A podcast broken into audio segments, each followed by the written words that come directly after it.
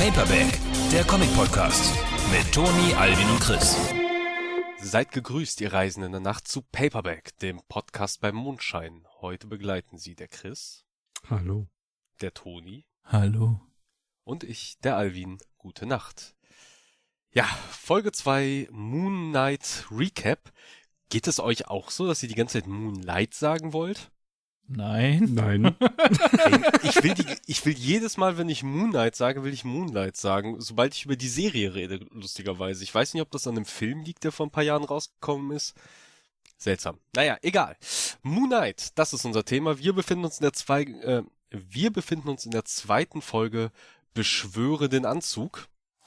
Und äh, einmal ganz kurz so, dass das äh, ja, das Formelle abgehakt. Wir hatten ja schon in der letzten Folge gesagt, wer die Regisseure bei der Serie sind. Es sind drei. Äh, Justin Benson, äh, Aaron Moorhead, die man vielleicht von gemeinsamen Filmprojekten kennen könnte. Wie? Ich muss nochmal nachgucken, wie hieß der Film? Ich will nichts Falsches sagen. The Endless. Den mein Kollege Daniel Schröckert auf jeden Fall empfiehlt, wo man mal reingucken sollte. Und der dritte im Bunde ist äh, Mohammed Diab. Diab, ja, und ja, diese zweite Folge ist halt von dem erstgenannten Regisseurpaar äh, gemacht worden, während die äh, erste Folge von Herrn äh, Diab gemacht wurde, was mich ein bisschen wundert, weil ich dachte, es sei tatsächlich andersrum gewesen. Aber naja, so viel halt dazu. Wollen wir beginnen mit der mit der Zusammenfassung?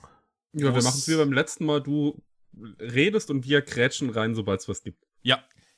Genau, perfekt. Gut, dann starten wir direkt äh, am, ja, am Anfang und wir sehen Sand, der, glaube ich, am Anfang auch so ein bisschen nach Wüste aussehen sollte, den Zuschauer auch ein bisschen verwirren. Äh, wer auf jeden Fall verwirrt ist, ist Steve, denn wir befinden uns nicht in der Wüste, wir, wir befinden uns in seinem Schlafzimmer, wo er ja diesen Sandring um sein Bett hat und er schreckt auf äh, nach dem, ja, nach dem sehr abrupten Ende von der letzten Folge, ähm, will aus dem Bett raus und fliegt ganz schnell auf die Fresse, denn er ist ja wieder an seinen Bettpfosten gefesselt. Auf jeden Fall hält er das für ein gutes Zeichen und den Abend davor für einen, ja, bösen Traum. Nee, stimmt gar nicht. Er guckt in den Spiegel und versucht halt mit Mark zu reden. Ja. Der aber gar nicht antwortet. Und ja, dann tut Steve das, was er jeden Morgen tut. Er geht halt einfach zur Arbeit, äh, betritt das Museum und sieht, dass die letzte Nacht tatsächlich Spuren hinterlassen hat. Also da ist ein ganzer Bereich im Museum ist halt abgesperrt und äh, er bekommt halt die Info vom Wachmann, dass wohl jemand randaliert hat und das ganze Badezimmer auseinandergenommen. Und ja, Steve hat natürlich Insider-Informationen, wer das gewesen ist und warnt den Wachmann vor, äh, ja, was du jetzt hier siehst, das ist Top-Secret-Scheiß und da darfst du überhaupt nicht drüber reden und mach dich auf was gefasst. Und beide gucken sich die Sicherheitsbänder durch und ja, was sieht man? Steve in der Ecke kauern, angsterfüllt, äh, sich hinter Vasen verstecken und irgendwann aufs Klo rennen. Ansonsten sehen wir nichts was uns so ein bisschen ja erklärt und näher bringt, wie diese übernatürlichen Sachen in der Serie hier funktionieren. Und zwar scheinbar auf einer auf einem Level, auf einer Ebene, die nicht jeder wahrnehmen kann oder die scheinbar normale Menschen nicht wahrnehmen können, beziehungsweise nur Steve wahrnehmen kann, Fragezeichen, was auf jeden Fall mehrere ja, Sachen bei mir aufgeworfen hat. Zum einen, okay, geht das alles oder spielt das alles in die Erklärung der ägyptischen Götter aus den Comics ein, also von wegen Wesen aus einer Taschendimension, die sich dann in dieser Art Zwischenebene bewegen können und dementsprechend auch die Monster, wie dieser, wie dieser Werwolf-Schakal sich auch auf dieser Ebene bewegt, genauso wie auch der Anzug von Mark sich auf dieser Ebene bewegt und dadurch irgendwie in Erscheinung tritt. Oder befinden wir uns hier die ganze Zeit in einer Art, ja, extra für Steve angefertigten Fantasiewelt. So, wo halt eben auch alles andere nicht mit diesen sehr realen Sachen interagieren kann oder sie wahrnehmen kann, um halt eben diese für Steve geschaffene Welt nicht aus dem, ja, aus dem Ruder laufen zu lassen und eigentlich auch Steve nicht aus dem Ruder laufen zu lassen, was Ich ja mittlerweile Zeit, passiert ist. Äh, an dem Punkt war ich noch bei ähm, Nummer drei. Er bildet sich einfach alles ein. Also er bildet sich einfach ein und wird eingewiesen, weil das ist ja der einzige Moon Knight Run, den ich kenne, wo er in der Nervenheilanstalt ist. Ja, aber das, also, dann müsste er ja trotzdem das Badezimmer aufs Übelste demoliert haben. Ja, klar. So ein Ja, schizophrener Schub oder sowas. Ja, ist aber ganz schön starker schizophrener Schub. Also vielleicht durch meine durch meine Vorbelastung mit den Comics äh, hielt ich das für tatsächlich die ja unwahrscheinlichste äh, un unwahrscheinlichste Variante. Also zumindest, dass ihm halt nahegelegt wird und das behauptet wird, dass er irre ist. Ich glaube, das wird hier noch irgendwann Plotpoint werden oder könnte Ja, das ist direkt die nächste Szene. werden. Naja, da wird's ja das erstmal angedeutet, so dass er irre sein könnte und dass halt Leute versuchen könnten, ihn irgendwie einzuweisen. Äh, hat das mich dann ja. nicht nur angedeutet, er kriegt eine Broschüre in die Hand und gesagt, geh mal dahin, da werden sie Ja, da gut. helfen. Aber er spielt ja mit und es kommen halt nicht direkt Leute rein Ja. und transportieren ihn ab. Von daher, aber es könnte halt tatsächlich noch passieren. Also das kann ich mir zumindest noch ganz gut vorstellen, dass das noch passieren wird, äh, diese Nummer. Ähm, das kam mir aber gar nicht so sehr in den Sinn. Also das ist halt zumindest die Möglichkeit, dass er sich wirklich alles nur vorstellt. Vielleicht lösen sie es am Ende damit ja wirklich auf, dass diese ganze Mark Spector Nummer und alles wirklich nur in seinem Kopf abgeht. Wenn sie es so machen würden, würde ich aber sagen, ja, das finde ich jetzt mit der zweiten Folge ein bisschen lame, weil sie ja in der zweiten Folge ja jetzt auch schon Momente zeigen, in denen Steve nicht anwesend ist. Und das wird dem Mhm. Ganzen ja schon ein wenig widersprechen. Ja, außerdem hast du ja noch, was ich sehr brach, also was heißt brachial, aber sehr imposant fand, dieser als Mark auf dem Camera Footage äh, aus dem Badezimmer rauskommt und direkt in die Kamera starrt. Ja. Das war so ein richtig so, okay, Steve, ich hab dich im Auge, mach keinen Scheiß. Und Ja, auch diese, diese Antwort von ihm, äh, das bin nicht ich, das fand ich auch sehr, sehr schön. Ja, stimmt, das war ein äh, sehr starker Mo- Moment, denn ja, wir gucken halt die Videos weiter, er geht ins Badezimmer, er verlässt das Badezimmer und äh, da wissen wir, ja, das ist nicht Steve, der das Badezimmer verlässt, er weiß es halt auch, sondern das ist Mark, der das Badezimmer verlässt und man erkennt es auch wieder sehr schön am Gesichtsausdruck, das haben wir ja schon in der ersten Folge gelobt, wie dieser, ja, wie, äh, also wirklich dieser Mimikwechsel zwischen den Figuren, je nachdem, welche er spielt, äh, wie gut das Oscar Isaac hier halt einfach, ja, einfach gelingt. Ähm, ja, nach, nach seinem Geständnis äh, von Steve, das äh, bleibt natürlich nicht ganz äh, ungesehen. Er muss sich halt verantworten. Er wird ins Büro zitiert, der Museumsleitung, die ihn halt eben nicht verhaften wollen, sondern äh, wie gesagt, ihr habt es ja schon angedeutet, die geben ihm halt eher eine Broschüre in die Hand.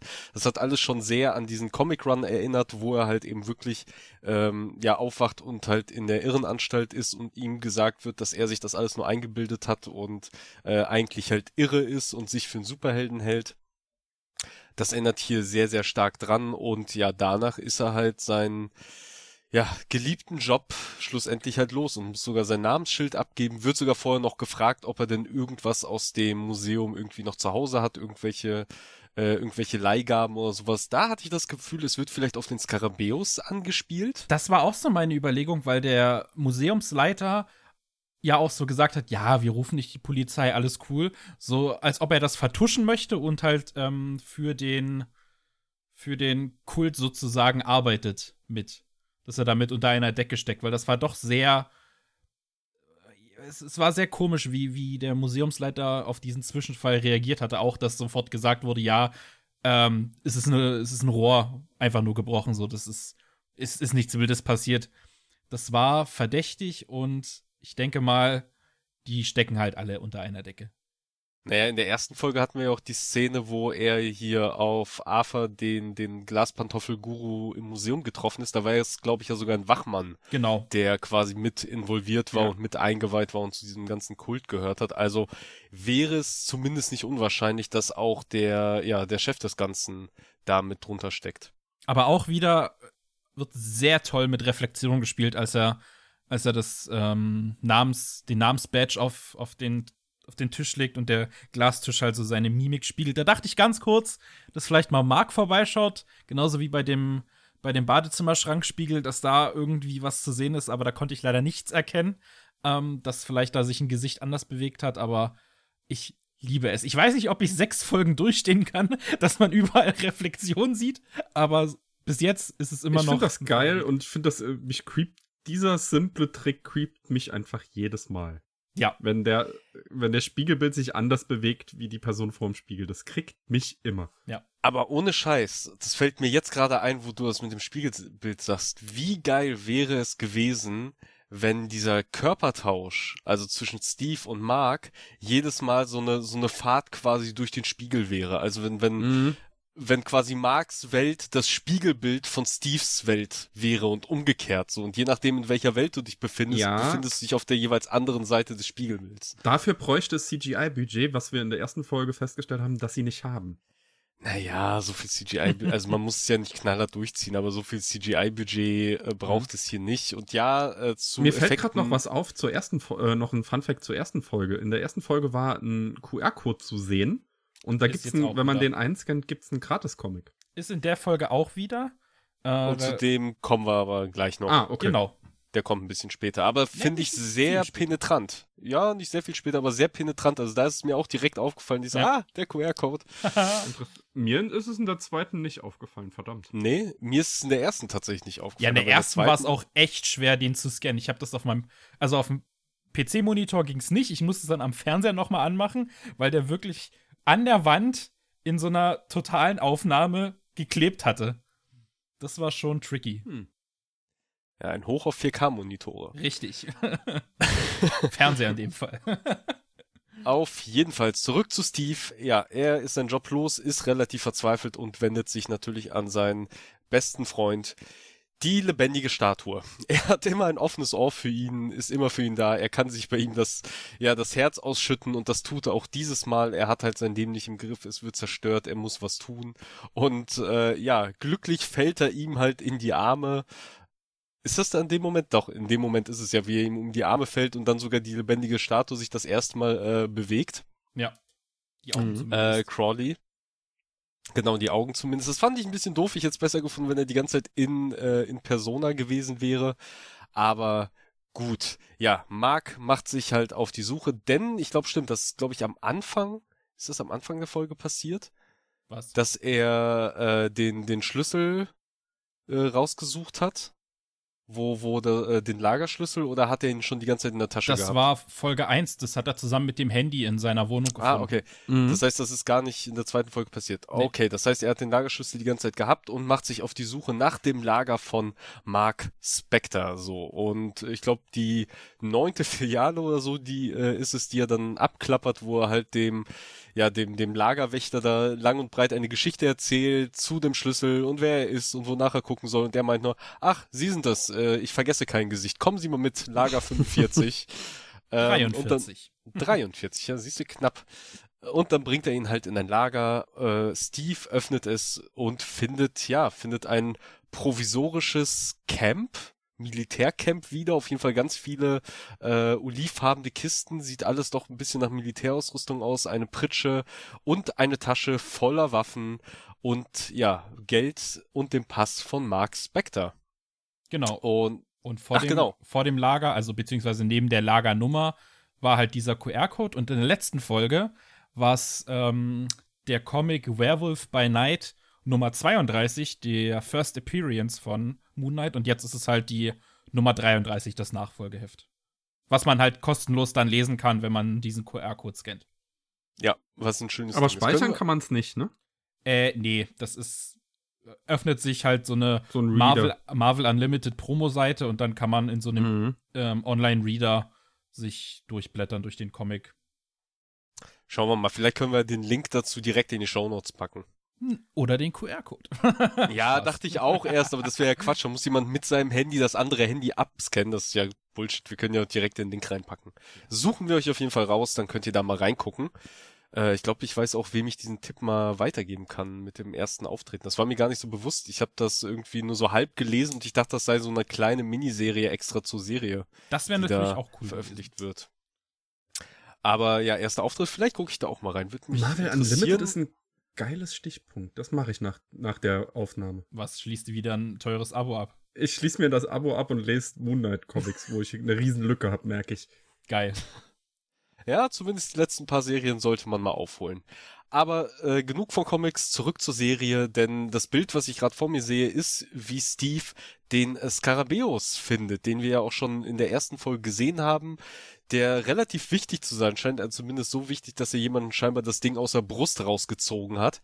Und äh, ja, der Skarabäus ist alles andere als normales Schmuckstück, denn er fängt an sich zu bewegen und ja, ist wie so ein kleines, diese, diese kleinen Physikspielzeuge, die anfangen dann so über, über so einen Magneten zu schweben. So ähnlich sieht das Karabeus aus.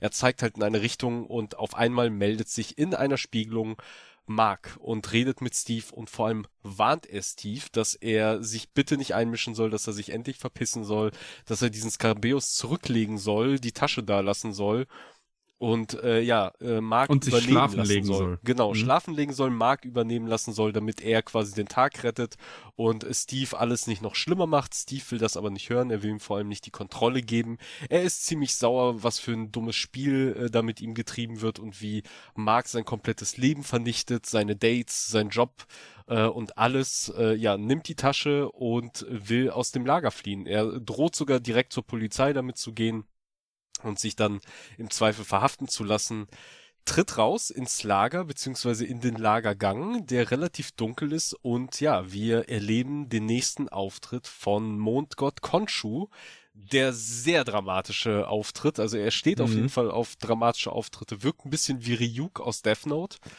ähm, und kommt halt mit einem Flackern äh, ja, äh, Steve immer näher äh, diesen Gang lang und dann gibt's sogar einen richtig, richtig geilen Cut, wie er, glaube ich, direkt vor Steve steht. Er anfängt zu schreien und das Bild einmal kurz freest, Ja. während er schreit und dann gibt's halt einen Umschnitt, wie er aus dem Lager raus auf die Straße stirbt. Ach, ich fand's Da nett. hatte ich, da hatte ich Sam Raimi-Vibes. Tatsächlich. ja, tatsächlich. Ich habe auch letztens den, den zweiten Spider-Man geschaut und da waren diese Close-Up-Schreie sehr prominent vertreten. ja, und ich meine, also ich meine auch die alten Evil Deads. Ah, okay. Also irgendwie hat, irgendwie hatte ich da Sam Raimi-Vibes und Drag Me to Hell und sowas. Ich fand's geil. Ja, der Concho-Auftritt war Hammer, auf jeden Fall. Mhm. Ähm, Ich würde gerne noch mal ganz kurz Ja? zurück zum Lager gehen. Ähm, so einfach so ein paar Sachen. Einerseits, meine Lieblingsreflexion war, als Mark durch die Reflexion der Pistole mit ihm gesprochen hat. Das war mega geil. Da hast du so einen ganz kurzen Shot auf die Pistole und siehst halt so die Augen von Mark, wie er mit ihm, mit Steven dann redet. Super geil. Und was auch Leute dann rausgefunden haben, in der Tasche war ja auch Bargeld, unter anderem auch chinesisches Geld. Ähm, was natürlich jetzt nicht unüblich ist, weil der wird wahrscheinlich durch die ganze Welt ähm, gereist sein, um Leute zu töten. Aber möglicherweise auch Verbindung zu den zehn Ringen, wer weiß. Und den Pass, den er gefunden hatte von Mark Spector, wurde nach dem Snap äh, ausgestellt. Oh, das ist eine sehr, sehr wichtige Info, weil wir uns ja schon, oder zumindest ich mich definitiv schon die ganze Zeit ja wundere über diese komplette Abwesenheit rund Ja. um das Thema Thanos, Avengers und Also ja, im Allgemeinen, ein großes Weltereignis. Ja, aber also eigentlich das ganze Fall- MCU fehlt. Ja, bisher. mittler, ähm, bislang wirklich, aber hier, der Pass wurde im Dezember 2018 ausgestellt und der Snap war ja im Mai 2018. Interessant, interessant. Also wurde er nicht gesnappt. Kann natürlich auch sein, dass es ein Fake-Ausweis ist und einfach ein Datum gewählt wurde. Natürlich auch möglich, aber Mhm. wenn es halt nicht so ist, dann. Naja, bisher gehen wir davon aus, dass Mark die Originalpersona ist. Von daher würde ich da eigentlich schätzen, dass der Ausweis auch echt sein müsste, weil sonst wird er ja nicht sein echter Name aus? sein. Also, naja, ich sag, ich gehe, also alle meine Annahmen treffe ich ja. Ich, Ja? ich, ich, ich hätte jetzt einen Vergleich gezogen zu einem Comic, den wir morgen lesen, wie das möglich wäre. äh, morgen vorstellen, meine ich.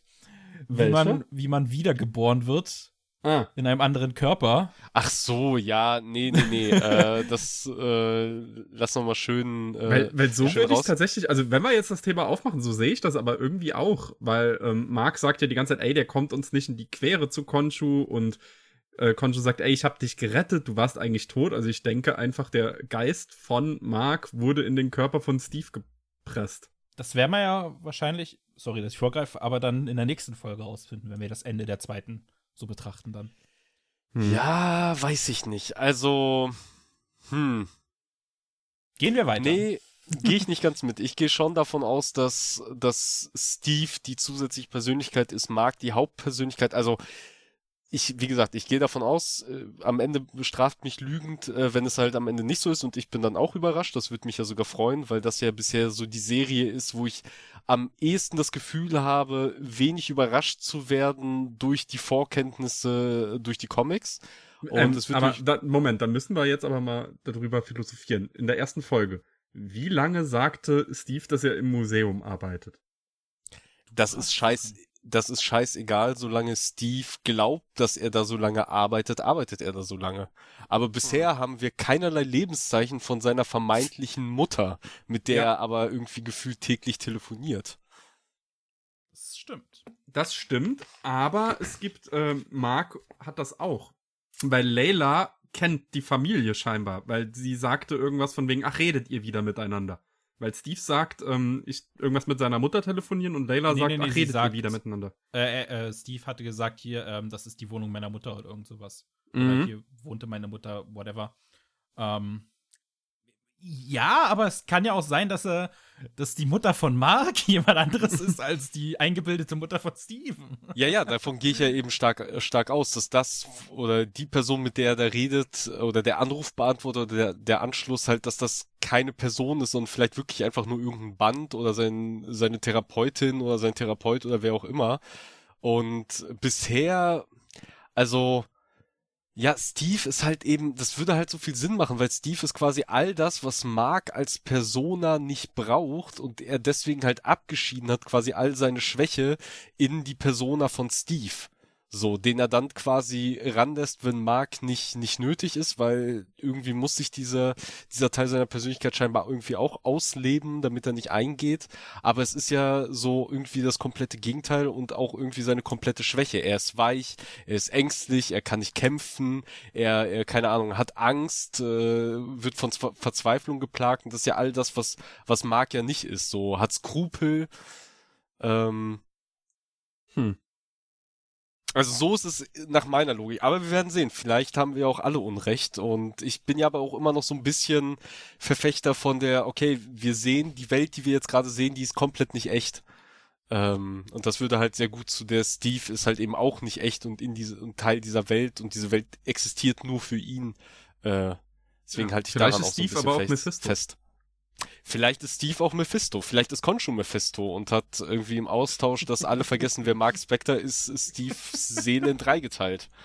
Mein Hot Take, der Goldfisch ist Mephisto. Ja, Das, würde stimmt, das hat- erklären, das warum er ja. Flosse nachgewachsen hat. Nein, nein, nein. nein.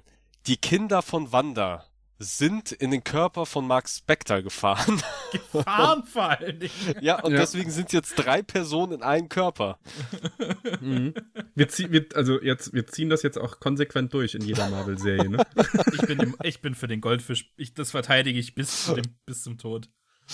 Ja, er, er wurde gar nicht ausgetauscht, ihm ist die Flosse wirklich Ja. nachgewachsen. Eben. Ähm, ja, aber gehen wir weiter. Ich weiß gar nicht mehr, wo wir waren. Wir waren im Lager, genau, Lagerflucht. Er rennt raus auf die Straße und es kommt, das fand ich sehr überraschend, äh, es findet ihn eine Person auf der Straße liegend und zwar Layla, die wir ja aus der ersten Folge nur vom Telefon kennen. Jetzt sehen wir sie auch in Persona.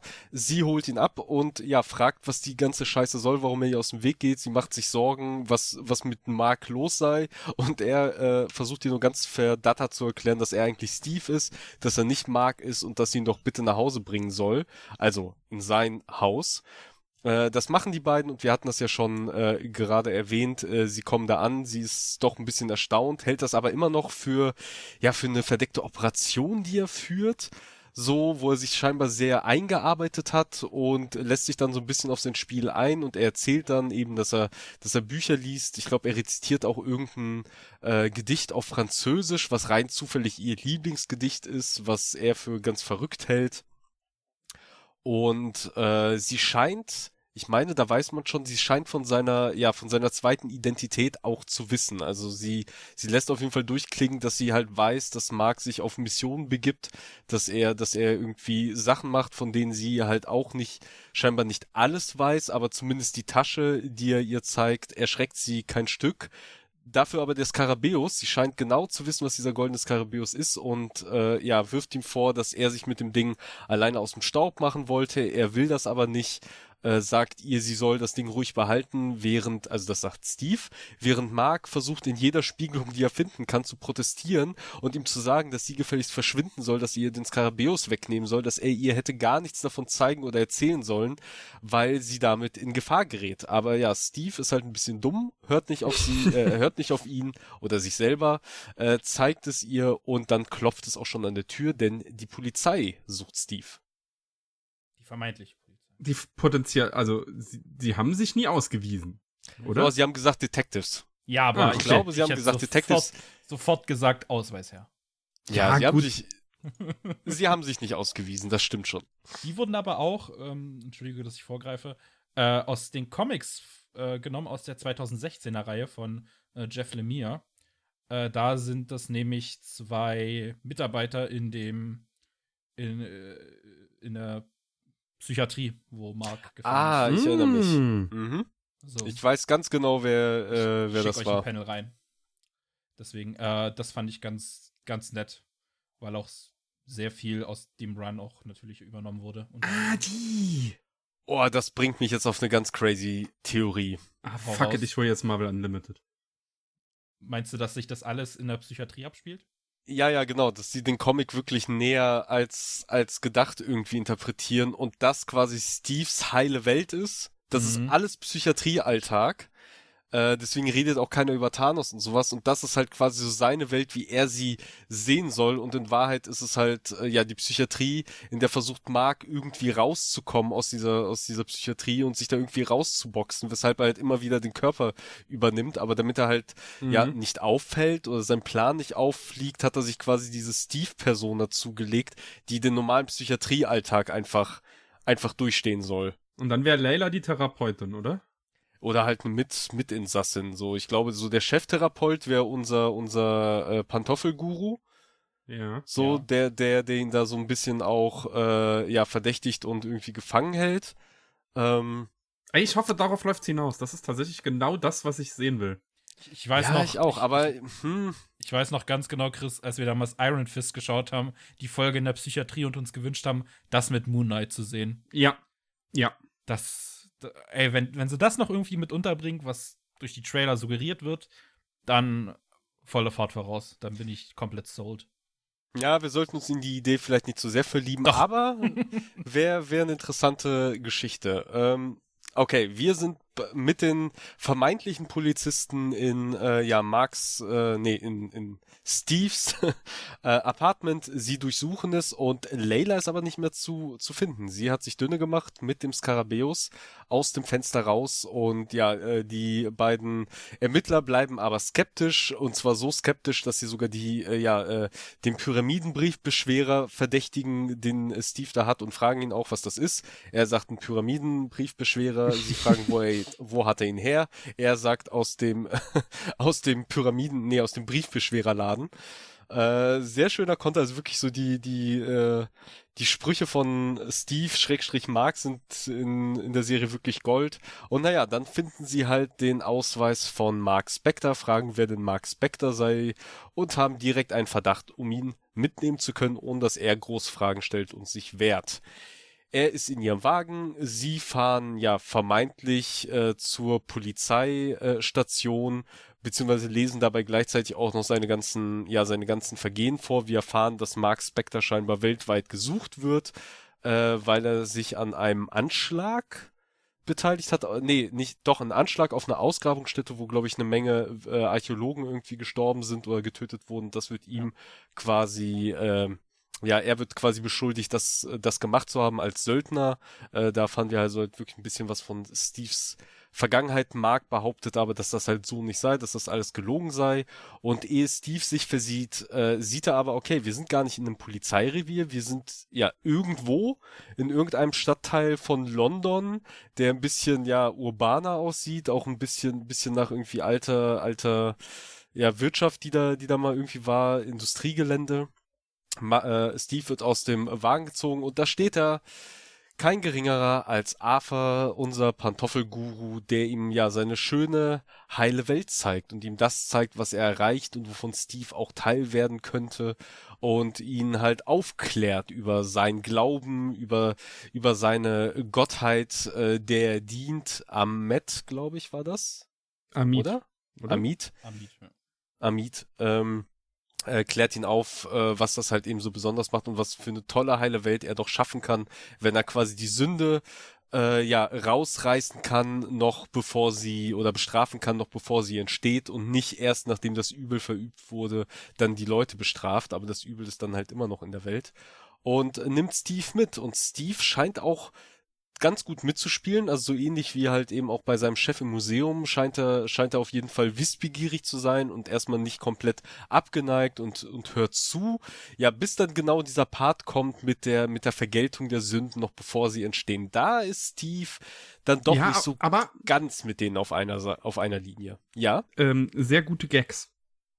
Das habe ich mir da an der Stelle gemerkt. Ähm, immer wenn Konshu irgendwas sagt und Arthur Harrow dann sagt, ja, jetzt sagt er das, ne? Also das fand ich schon sehr, sehr witzig. Ja, das war wirklich witzig. Genau, denn das ist auch noch eine sehr wichtige Info, die hier gedroppt wird. Und zwar sagt Arthur, dass er nämlich vor Mark der äh, Avatar von Khonshu war, also quasi Khonshu gedient hat, daher halt eben den Mondgott auch so gut kennt. Ähm, naja, und mittlerweile auch irgendwie verachtet oder bemitleidet. So, er, er macht ihn ja auch die ganze Zeit fertig und redet davon, was für ein schwacher Gott Khonshu ist und dass er irgendwie auf dem falschen Pfad ist und dass er überhaupt keine Macht besitzt, außer halt so ein bisschen, ja, Wind aufkommen zu lassen, was ja hin und wieder passiert und halt so damit seiner Wut freien Lauf zu lassen, aber das mehr, äh, dass er mehr halt auch gar nicht, gar nicht in der Mhm. Lage ist auszurichten. Ja. Ja, wenn ihr mir irgendwelche WhatsApp-Bilder schickt, dann bin ich ver, äh, dann bin ich abgelenkt. Es tut mir leid. Dann müssen Also- unsere Zuhörer jetzt äh, und ZuhörerInnen jetzt durch. Ähm, zurück dazu. Ja, genau, ganz gute Gags, weil er natürlich genau vorhersieht, wie Konshu kontert, wie Konshu reagiert. Äh, was natürlich auch Konshu hier in einem eher schlechten Licht dastehen lässt, wo man sich denkt, okay, was für ein krasser Gott bist du, wenn du dir, äh, wenn du, wenn du noch nicht mal gegen solche Sprüche ankommst von, von so einem Sandalentypen, Glassandalentypen. Und äh, ja, also Steve äh, hört das ganz gerne. Also er ist ja mit Konshu jetzt auch nicht nicht so äh, nicht so auf einem grünen Zweig. Aber äh, eine kleine Anmerkung von mir: Du hast hier die Gags gemerkt. Ich habe mir hier die Darstellung von Konshu gemerkt, weil es schon ziemlich geil war, wie Konshu immer so im Hintergrund äh, auf Mhm. irgendeinem Balken saß oder auf irgendeinem Dach und von oben beobachtet hat. So ein bisschen ja wie Ryuk in Death Note. Ich glaube, wir hatten es am Anfang hier schon mal schon mal gesagt. Ja. Oder ich habe es am Anfang hier den Vergleich gebracht und hier hatten wir halt wieder das. Also es haben halt nur noch so die die äh, leuchtenden Augen irgendwie gefehlt, die so aus dem aus dem Schatten äh, aufleuchten Richtung Kamera. Aber das fand ich schon sehr sehr cool. Also so die- Konshu in Szene setzen, das haben die hier ganz gut drauf. Ja. Auch finde ich ganz schön, als er dann ähm, auf dem einen Dach saß und die eine Straßenlaterne sich in der in diesem Mondsichelstab wiedergefunden hat. Das sah auch sehr schick aus. Also die die Produzenten haben schon ein Auge fürs Detail. Ja, ja, beziehungsweise auch die Regisseure, also de, denen Ja. würde ich da, glaube ich, auch sehr viel, ja, äh, sehr die Schuld dafür in die Schuhe schieben, dass diese Serie dann doch äh, schöne, schöne Bilder schafft einzufangen. Ja, äh, weiter wieder oder wieder zurück zum Essenstisch äh, zu Arthur, der dann ja die Fragerei und das vor allem das Hinterfragen und den Zweifel von Steve langsam satt hat und äh, ja anfängt so ein bisschen schwere Geschütze auszufahren, ihn auch so ein bisschen zu bedrohen, indem er halt auch seine Macht demonstriert, vor allem was die anderen Leute in dem Raum angeht, die dann auch alle an, äh, aufstehen, Steve angucken und ja, Arthur verlangt nichts anderes als halt den Skarabäus, da dieser Skarabäus ein Kompass ist, deswegen auch diese, dieser kleine Schwebetrick, der halt in, äh, zur, zur Grabstätte von Amis Amit. Amit. Amit. Ah, Mann, ich lerne es noch. Für die dritte Folge lerne ich's. Amit. Äh, zu, zur Grabstätte von Amit zeigen soll. Und ja, die wollen, äh, die will diese Sekte natürlich finden, weil sie wollen Amit auferstehen lassen, um endlich ja äh, endgültige Ge äh, Gerechtigkeit über die über die Erde kommen zu lassen. Konshu wirft ein, dass das nicht seine Gerechtigkeit wäre, dass das äh, dass seine Gerechtigkeit nun mal halt anders funktioniert. Da hat mich Konshu ein bisschen nach äh, wie ein verzweifelten wie ein verzweifelter Batman auf mich gewirkt Mhm. äh, in dem Moment. Ähm, ja, und dann sehen wir halt auch so ein bisschen von äh, Amits Macht, die halt in diesem äh, Krokodilsknauf-Gehstock äh, äh, mit drin ist, durch, durch kleine, ja, äh, funkelnde Infinity-Stein-ähnliche Artefakte, die da halt eingebaut sind. Und äh, Layla betritt die Bühne ja. Die ja den Skarabäus bei sich hat, ihn Steve quasi in die Hand drückt, beziehungsweise mit Steve dann auch äh, die Flucht ergreift, während ja unser, unser Pantoffelguru den Stab in den Boden rammt, ein lila Portal öffnet und einen weiteren Schakal-Werwolf beschwört. der sich auf die Jagd nach unseren, äh, nach unserem Helden macht. Der wiederum äh, bekommt von Layla die Anweisung, er soll endlich seinen Anzug beschwören. Da wären wir auch schon beim Titel dieser, äh, dieser zweiten Folge. Äh, das heißt, sie weiß definitiv von Moon Knight und seinen Fähigkeiten, seinen mhm. Kräften und kann sie auch scheinbar dann sehen? Fragezeichen. Also, ja, wie viel spielt da jetzt wirklich äh, im Kopf und in fremden Welten? Es, ähm, sehen können es alle Zivilisten tatsächlich. Also die Zivilisten, die später reden, die beziehen sich auch auf den Anzug. Das stimmt. Und das ist aber seltsam, dass halt die Gottheiten von ihnen nicht gesehen werden und auch die Monster, wie wir am Anfang gesehen haben, mhm. zumindest halt von Kameras auch nicht eingefangen werden, aber scheinbar ja äh, können auch Menschen sie nicht sehen, wie wir gleich sehen werden oder nicht sehen werden. Ähm, aber den Anzug schon. Also das ist alles so so ein bisschen seltsam und passt nicht so ganz zusammen. Auf jeden Fall, ja, Steve soll den Anzug beschwören, wird aus dem Fenster gestoßen. Nee, genau, der der Werwolf äh, äh, Schakals Werwolf rammt ihn, glaube ich, aus dem Fenster, stößt ihn aus dem Fenster, er fällt runter und äh, versucht dabei den Anzug zu beschwören und macht eine drei Punkt Superheldenlandung, ja, im Anzug von Mr. Knight. Es ist nicht Moon Knight, den wir da sehen, sondern es ist ja zumindest mein geliebter Mr. Knight mit äh, mit mit äh, weißer Maske, aber auch weißem Anzug statt der statt der ollen äh, Superheldenkutte. Und wie, du das noch so schön, wie du das noch so schön betonst. Mein. Nur weil wir eben festgestellt haben, dass Toni und ich ihn nicht kennen. Naja, also ich, ich weiß ja eben nicht, wie ihr zu, zu Mr. Knight steht, aber ich finde ihn auf jeden Fall hammergeil. Also ja, ich würde auch eine komplette Mr. Knight-Serie äh, nehmen und ich glaube, dass ich habe halt Moon Knight mit einem Comic angefangen, der halt mit Mr. Knight angefangen hat und ich glaube, das war auch der Comic, der Mr. Knight überhaupt erst eingeführt hat als Figur. Ja. Ähm, ich glaube, wenn nicht Mr. Knight gewesen wäre, wäre ich wahrscheinlich kein Moon Knight-Fan jetzt, weil ich mhm. ihn auch damals schon den Anzug und das Auftreten so viel stärker und geiler fand, äh, als, als das von Moon Knight. Ähm, oder zumindest ein bisschen stärker und geiler. Aber ich habe mich halt in die Figur durch Mr. Knight verliebt. Deswegen habe ich mich sehr gefreut auf den Auftritt. Und ja, es ist nicht ganz der Mr. Knight, den ich erwartet habe. Denn äh, ja, Steve hat halt nicht die Persönlichkeit gewechselt und Mark übergeben, sondern er hat als Steve Grant den Anzug gerufen und deswegen ist es halt Mr. Knight geworden. Eine andere Interpretation beziehungsweise ein anderer Anzug für eine andere Person. Und dementsprechend, ja, wir hatten es ja am Anfang schon, Steve ist schon so ein bisschen das Gegenteil von Mark. Und auch was die Coolness betrifft, äh, ja, ist er halt leider auch das Gegenteil. Und so haben wir doch ein etwas ja, einen etwas tollpatschigen Mr. Knight und einer, der halt noch nicht so ganz in seinen Anzug reingewachsen ist und der zwar scheinbar auch übermenschliche Kräfte hat durch Konshu und irgendwie Metallstoßstangen äh, von Autos reißen kann und diesem Schakal auch ordentlich eine verpasst. Aber so wirklich Superheld ist er halt noch nicht, sondern er wirkt eben auch durch das Kostüm, vor allem durch die Maske mit den weißen Augen, ja, er wirkt halt sehr wie Deadpool im weißen Kostüm. Ja, voll.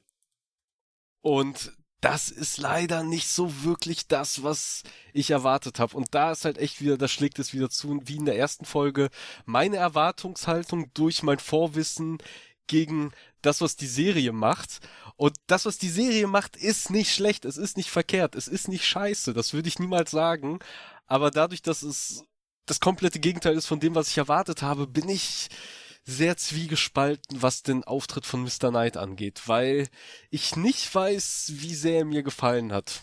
Weil ich also das schon ein bisschen ernster und cooler und ja, weiß nicht, ich wollte ja, hm, ich wollte es ein also bisschen also, edgiger haben. Also die Deadpool also die Deadpool-Anspielung beziehungsweise die Assoziation kommt halt durch die Maske. Das ist ja ganz klar. Und durch dieses, ja, etwas comichafte Auftreten. Was ich jetzt interessant finde, weil wir in einem anderen popkulturellen Thema da gerade gegenteilige Meinungen ähm, vertreten, weil bei dem einen findest du es ja ganz okay und ich irgendwie fremdkörperig und hier finde ich es jetzt ganz okay und du fremdkörperig. Und deshalb, ähm, ich fand's eigentlich cool. Ich liebe den Look von Mr. Knight. Ich habe, äh, wir haben eben festgestellt, ich habe keinen einzigen Mr. Knight Comic gelesen. Ich weiß nicht, wer er ist. Ich weiß nicht, wie er ist und deshalb stört's mich nicht, dass er so ist, wie er jetzt in der Serie ist. Ja, äh, okay, Toni. Ähm, ja, verstehe ich. Äh, ich musste aber auch sofort bei den Augenbewegungen und so bei dieser Art. Äh, mach, mach, mach in der Post-Production einfach rot drüber und du hast wirklich. Ja. Dead, es sieht wirklich aus wie Deadpool. Ich, ich fand es verblüffend, dass sie da, dass sie da nicht so eine Eigenheit noch mit reingemacht haben, weil es war zum Verwechseln ähnlich und es ist schwierig, wenn du jetzt bedenkst, okay, wir haben vier Folgen, die werden sich sicherlich noch mal abwechseln mit Moon Knight und Mr. Knight, ob Steven da noch so ein bisschen confidenter wird in seinem Auftreten, ob er vielleicht noch was abbekommt oder wie er das weiterhin handeln wird. Weil ich meine, ähm, er ist ja belesen, er, er, hat unglaublich viele Bücher zu Hause, äh, haben wir ja gesehen, und da muss, da, da, da fehlt bloß noch so, so ein Klick, dass er wirklich zu diesem äh, Detektiv-like Mr. Knight wird. Ja. Das, ja, was halt also, schwierig ist, weil Steve halt so maximal, so wie wir ihn jetzt kennengelernt haben, also er wird ja dauernd als Trottel referenziert und er stellt sich jetzt auch nicht sonderlich klug an. Vielleicht ist es auch ähm, so, so eine Kopfsache, dass er, bevor Mark in seinem Körper war, vielleicht war er da der krasse Detektiv und das muss halt bloß ausgegraben werden. mhm. Ägyptenwitz. Ja, also, ich sag mal so, das wäre, das ist halt das Einzige, was mich jetzt halt noch nicht, äh, also was mich jetzt nicht wirklich enttäuscht werden lässt, ist halt eben auch das, was bei uns im Discord aufkam, so dieser, dieser Schluss, ja, okay, die wollen hier natürlich auch ein bisschen Charakterentwicklung zeigen. Ja, und wenn wir jetzt direkt in der zweiten Folge den mhm. Auftritt von Mr. Knight hätten und der schon natürlich so der perfekte, coole Superheld wäre, wie er es halt in den, äh, in den Comics halt ist. Also in den Comics ist es wirklich der Auftritt, wir sind am Tatort eines Verbrechens in einer dunklen Gasse, nachts die äh, so Batman-mäßige Detectives sind da schon äh, vor Ort, haben alle schlechte Laune und dann kommt halt eine weiße Limousine angefahren, es steigt ein Typ aus in einem weißen Anzug mit einer weißen Maske, ähm, geht auf diesen Tatort zu, holt sich die Infos ab, verlässt den Tatort, ein Cop ruft ihm noch hinterher. Ey, Alter, warum trägst du eigentlich weiß? Dich sieht doch jemand, äh, jeder meilenweit kommen. Und er so, ja genau, deswegen trage ich ihn, die sollen mich kommen sehen. So, ähm, und das ist halt das Auftreten von Mr. Knight im Comic. Und hier hast du halt einfach jemanden, der, keine Ahnung, irgendwie äh, das erste Mal äh, keinen Schritt geht, ohne auf die Fresse zu fallen und sich dann irgendwie freut, ja, und wie gesagt, halt Deadpool in weiß ist. Ähm, ja, nicht ganz, dass ich, was ich erwartet habe und auch ab dem Zeitpunkt, wo dann, äh, wo dann Mark übernimmt, um die Situation zu retten, weil Steve ist dann doch nicht so wirklich äh, äh, nicht so wirklich hinbekommt, sich zu wehren, obwohl er halt irgendwie die Kraft mitbringt, aber ihm halt einfach jegliche Erfahrung fehlt und er ja doch versucht auszuteilen, übergibt er an Mark und Mark wechselt leider auch sofort das Kostüm. Ich hätte so gern gesehen, wie Mark dann im Mr. Knight Kostüm äh, ähm, den, den Schakal verprügelt, sehen wir nicht. Er wechselt halt direkt in Moon Knight, äh, was uns wiederum auch äh, ja dazu dazu schließen lässt, dass vermutlich die Kostümwahl abhängt von ja der Persona, die gerade am Steuer sitzt. Das heißt, Mark mhm. am Steuer ist dann Moon Knight, Steve am Steuer ist Mr. Knight und ja, ich würde schon sehr stark davon ausgehen, dass wir halt auch noch einen coolen Mr. Knight präsentiert bekommen. Ja. Vielleicht ja wirklich ganz am Ende, allerletzte Folge, Abschlussszene wird dann ja vielleicht diese allererste Szene aus dem Comic sein, wie er dann wirklich aus dieser Limousine aussteigt und dann diesen Spruch bringt. Also den erwarte ich mindestens. Mhm. Mindestens diesen einen krassen Spruch. Und ich muss ja sagen, also ich habe ja die erste Folge sehr gescholten wegen dem CGI. Aber holy shit, haben die das jetzt smart gemacht, indem sie einfach die Kämpfe nicht gezeigt haben. Und es wirkte nicht mal dumm. Also es wirkte nicht scheiße. Nee, es wirkte nicht scheiße, aber ich hab's tatsächlich, vielleicht auch eben, weil es Mr. Knight war, ein bisschen schade gefunden, dass man ihn halt nicht wirklich kämpfen sieht, sondern er die ganze Zeit ja äh, Schattenboxen macht. Und mhm. ja, so kann man's lösen. Ich sag mal, direkt danach hatten sie dann ja quasi dann CG en masse, also da ist dann die ganze Kohle halt hingeflossen, weil nachdem Moonlight übernimmt, äh, ist halt das Kostüm wieder sehr viel CG, also zumindest der Mantel, glaube ich, ununterbrochen und er schwingt sich dann direkt auf die Dächer, er muss halt äh, quasi ein bisschen, ja, ein bisschen Abstand gewinnen, beziehungsweise von den Leuten weg, von den Menschen weg, die sonst angegriffen werden durch das Vieh und lockt es auf die Dächer, springt über über die Dächer, was auch Okay, es ist eine Serie und ja, wir sind halt von den ersten paar Marvel-Serien vermutlich ein bisschen zu sehr verwöhnt worden. Das haben wir leider schon befürchtet. Aber was ich hier leider doch ein bisschen ankreiden muss, ist ein ähnliches Problem, was auch die Halo-Serie hat. Und zwar fehlt in Animationen hier und da doch ein bisschen die Schwere. Und dadurch wirken sie so unrealistisch. Also es ist gar nicht so dieses, dieses Rendering, also dass es halt nach, nach digital aussieht, sondern es ist eher so die, die Bewegung. So wenn Mark von einem Häuserdach zum anderen springt, sieht es halt eher aus, als wenn, ja, als wenn eine 300 Gramm schwere, zwei Meter hohe Figur sich von einem Dach zum anderen bewegt, aber nicht halt wirklich ein Mensch abspringen würde und da wirklich, ja, Gewicht und, und Beschleunigung und Masse hinter ist. Und das ist ein bisschen schade, dass das auch bei Moon Knight äh, doch hier und da verloren geht. Ist Habt ein ihr- Punkt. Ist ein Punkt.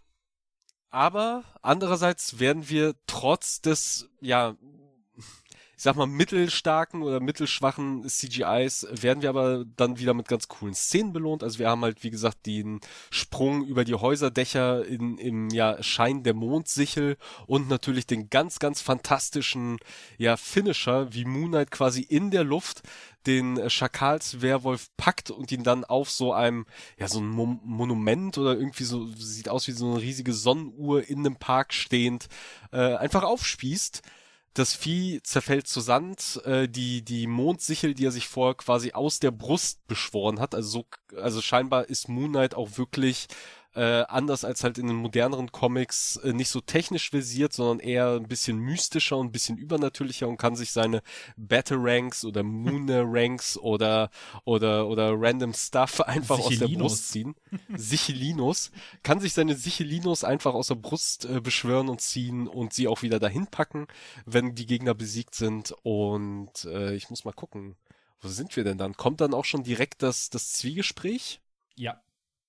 Nee, es kommt noch eine andere Stelle und Was? zwar, ja, Mark verwandelt sich zurück, also beziehungsweise das, das Kostüm verschwindet wieder. Äh, wir sind wieder am, äh, in der Szene, wo der Kampf stattfand und sehen, ja, der Skarabäus ist ihm verloren gegangen. Irgendein Mann hat ihn aufgehoben, dann kam äh, hier, dann kam unser Glassandalen Jesus, hat ihm den Skarabäus abgenommen und ihn direkt, ja, direkt zu Jesus hinterhergeschickt, kann man sagen. Das wurde alles von, äh, äh, äh, äh, Layla wurde das alles beobachtet, äh, sie verzieht sich dann ganz schnell.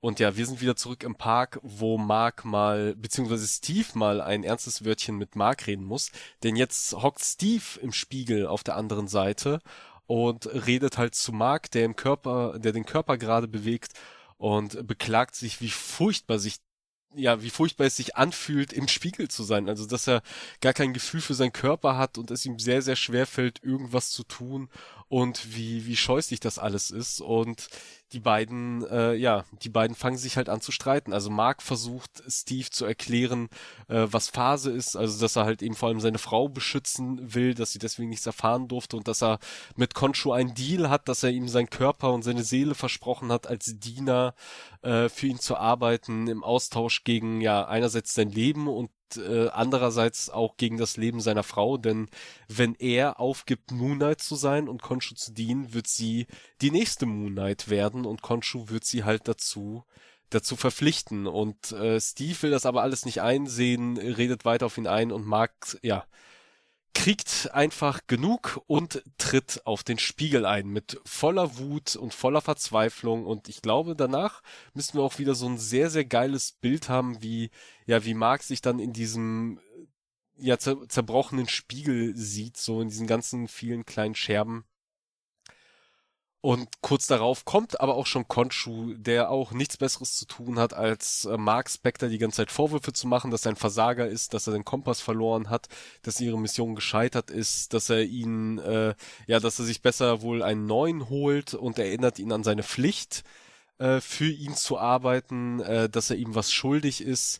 Mark fordert ihn ein, dass das der letzte Auftrag sein wird und ihn danach in Ruhe lässt. Und er sagt, ja, kann ich machen, aber du weißt ganz genau, wer dein Nachfolger wird ja, was ihn einknicken lässt und uns auch nochmal präsentiert, was mich in den Comics ja schon so hart verwundert hat, dass Konshu ein ziemliches Arschloch ist. und genau das haben sie hier übernommen. Also Konshu ist hier nicht, ja, ist hier nicht die höhere Gewalt, die auf Marks Seite ist, sondern es ist halt eben auch ein ständiger Kampf gegen Konshu, weil er nicht unbedingt im besten, ja, im besten Wissen und Gewissen für, für Mark Spector oder, oder Steve oder wen auch immer, wer gerade diesen Körper steuert, handelt, sondern wirklich nach seinen eigenen, komplett egoistischen Interessen. Ähm, das wurde ihm ja auch schon vorher von, von Arthur quasi vorgeworfen, dass er halt eben egoistisch ist und seinen Avatar nur ausnutzt für seine, ja, für seine Belange und seine, seine, seine Wünsche und um in dieser Welt überhaupt irgendwas bewegen zu können. Naja, und Mark verliert halt jegliche, ja, jegliche, jeglicher Kampfeswille, er lässt sich halt darauf ein und wir sehen Schnitt. Äh, einen verzweifelten Steve, der scheinbar Dinge gesehen hat, also vermutlich ist es Steve, äh, anhand des Gesichtsausdrucks, der Dinge gesehen hat in einem Spiegel aber nachdem sich die Kamera bewegt, sehen wir, dass es ja keine Spiegelung von Mark ist, denn Mark sitzt nicht auf diesem Bett in diesem Hotelzimmer und spiegelt sich da. Mark sitzt vor dem Bett, äh, nur in Unterhosen gekleidet, sehr verschwitzt, sieht auch ein bisschen durchzecht aus. Also äh, Steve wird sicherlich einen Grund haben, warum er so verzweifelt guckt. Er geht zu den Vorhängen, zieht die Vorhänge auf und wir sehen, wo wir uns befinden und zwar in Ägypten. Man sieht nämlich einen wunderschönen Blick, äh, erhascht man auf die Pyramiden. Und ich finde das Compositing von dieser Reveal-Szene, die natürlich zu 1000 Prozent im Studio entstanden ist, aber ich finde, hier haben sie das Compositing echt gut gemacht, weil das sieht schon sieht besser aus wie Tod am Nil. Ja, gut, das ist auch schlechter, äh, ist auch schwerer, schlechter auszusehen.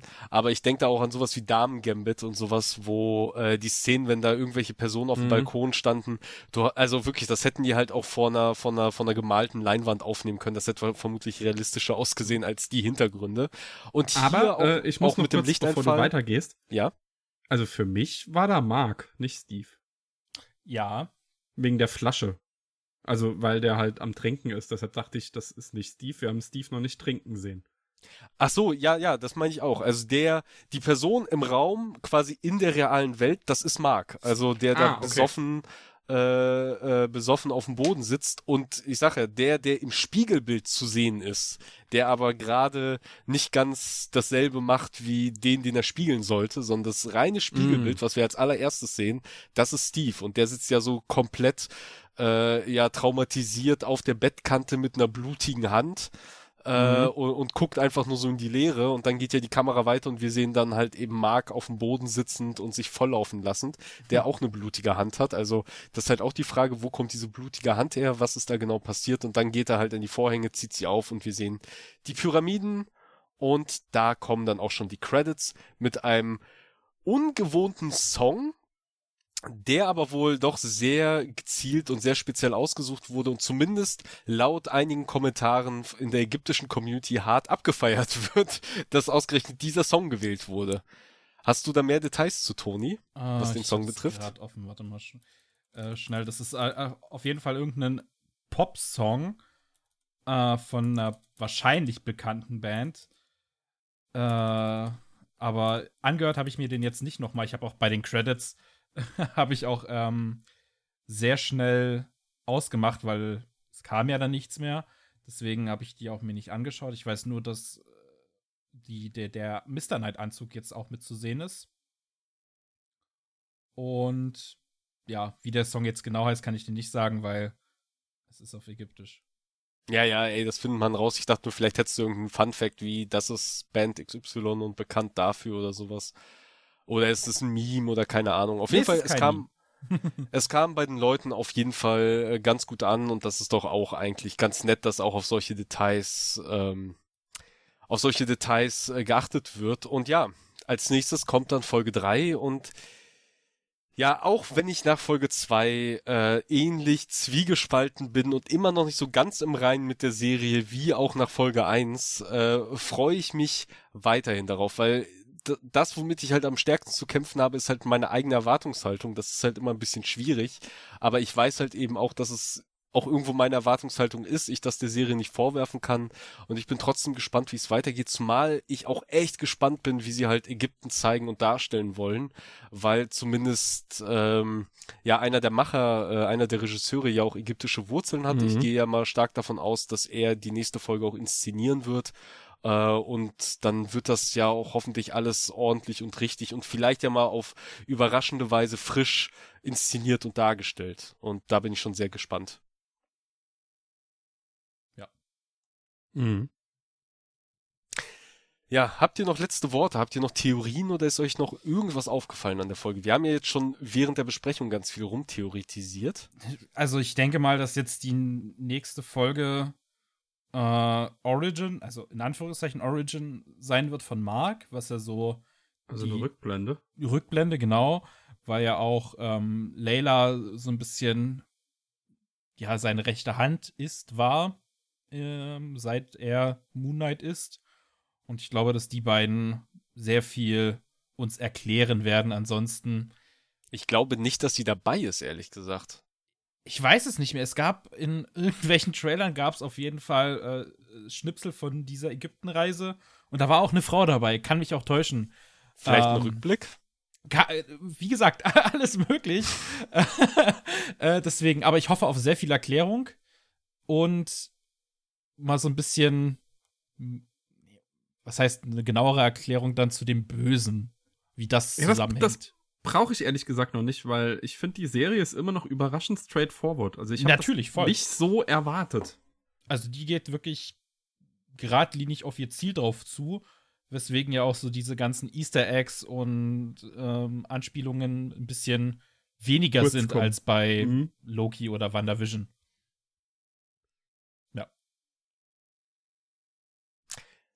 Wollte ich irgendwas sagen und ich weiß nicht. Ach, genau.